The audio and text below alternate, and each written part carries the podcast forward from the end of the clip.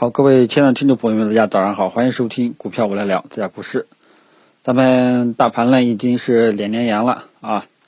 那么上交所的这个门前的这个这个铜牛啊，这个都换了啊。以前呢是牛头向下，现在呢是牛头抬头向前啊。所以 也不知道是什么个意思啊。那么，但是呢，不管怎么样，啊，美国华尔街那个牛头呢是头是向下的，但是呢，道琼斯指数呢，美国三大股指呢是是一直对吧？又是当当当创新高啊！昨天晚上又创新高了啊！所以其实怎么讲呢？根本不是说哎呀，你这个吉祥物的问题啊，关键还是什么啊？还是很多其他的市场因素。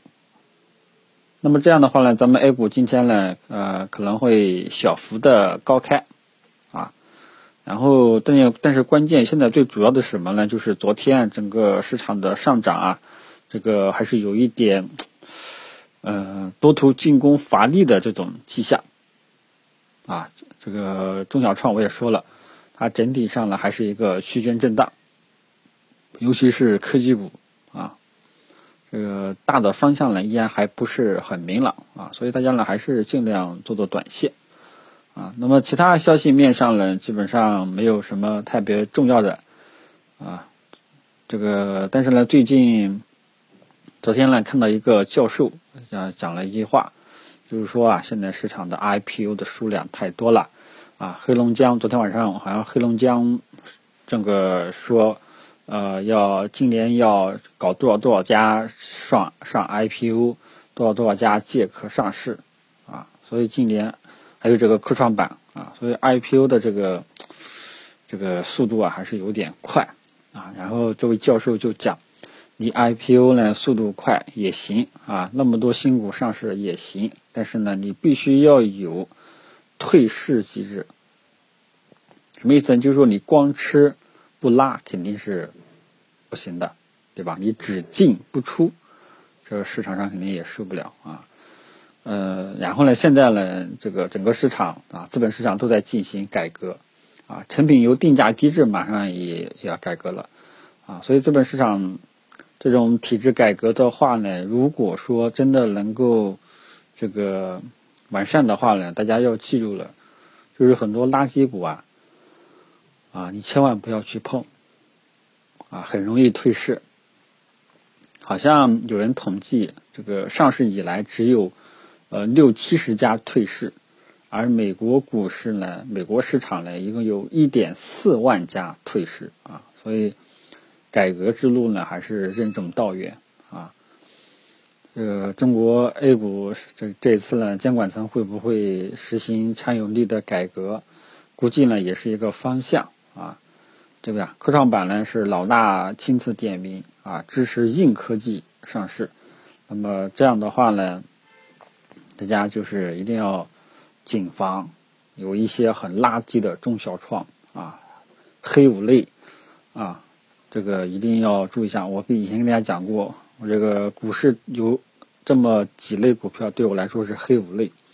那么其中除了次新股以外的股票，很容易。在这个监管改革的背景下，很容易搞不好会加大退市的。啊，好像昨天晚上又一个信息披露违规，好像嗯公司高层又被逮了，好像是的吧？所以现在监管还是很严。这个呢，就是顺道提一下啊，因为这个呃中国股中国股市的资本市场改革啊，以及监管。这这个呢，也是影响股市大的方向的一个外围的一个因素，要跟大家提一下。咱们中国 A 股从二零一七年开始有领导啊，有上方的监管层开始引导长期资金啊，什么对吧？以前还有什么妖精论对吧？它是引导长期资金，所以造就了一方面呢，这个呢也是这个证监会。引导的啊，导致了优质的蓝筹白马一波大牛市，啊，这个就是所谓的领导说打哪我就打哪。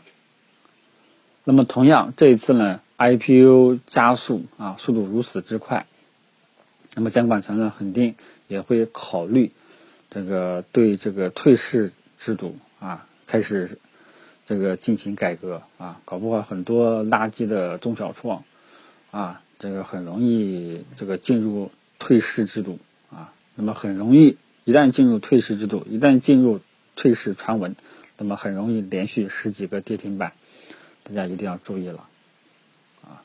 所以这个呢事情呢，跟大家讲一下，尤其是有一些朋友喜欢去做黑五类、垃圾中小创的，你一定要注意一下，好吧？那么黑五类里面，次新股肯定不会退市了啊。然后提到次新股呢，又不得不提这个科创板啊。大家可以看到，这科创板很多股票都已经是腰斩了啊。你说这个，对吧？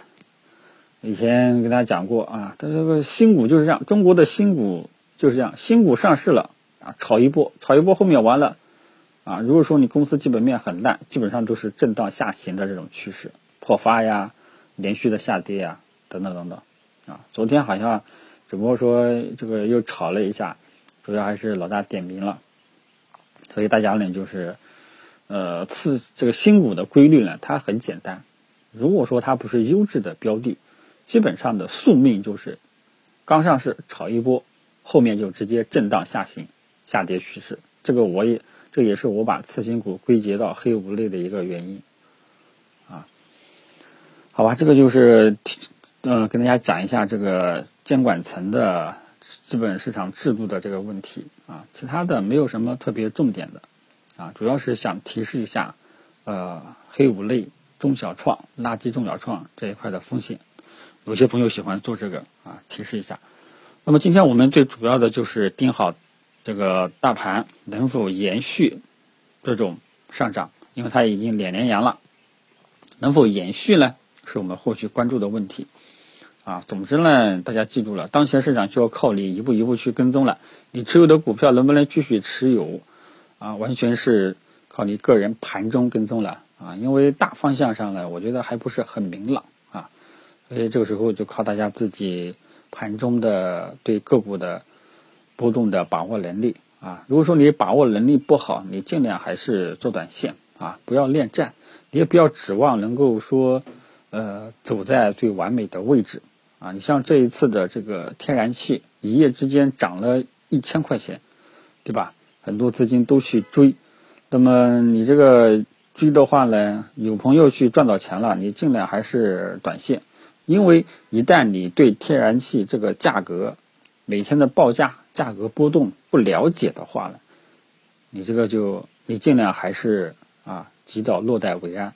如果说你对这个价格市场的价格现货价格了解的很详细啊，每天的波动数据你都有啊，那你去可以持有看一看啊。如果说你对这种基本面情况不了解的话呢，靠技术面的话，你就是慢慢的这个赚一点就 OK 了，好吧？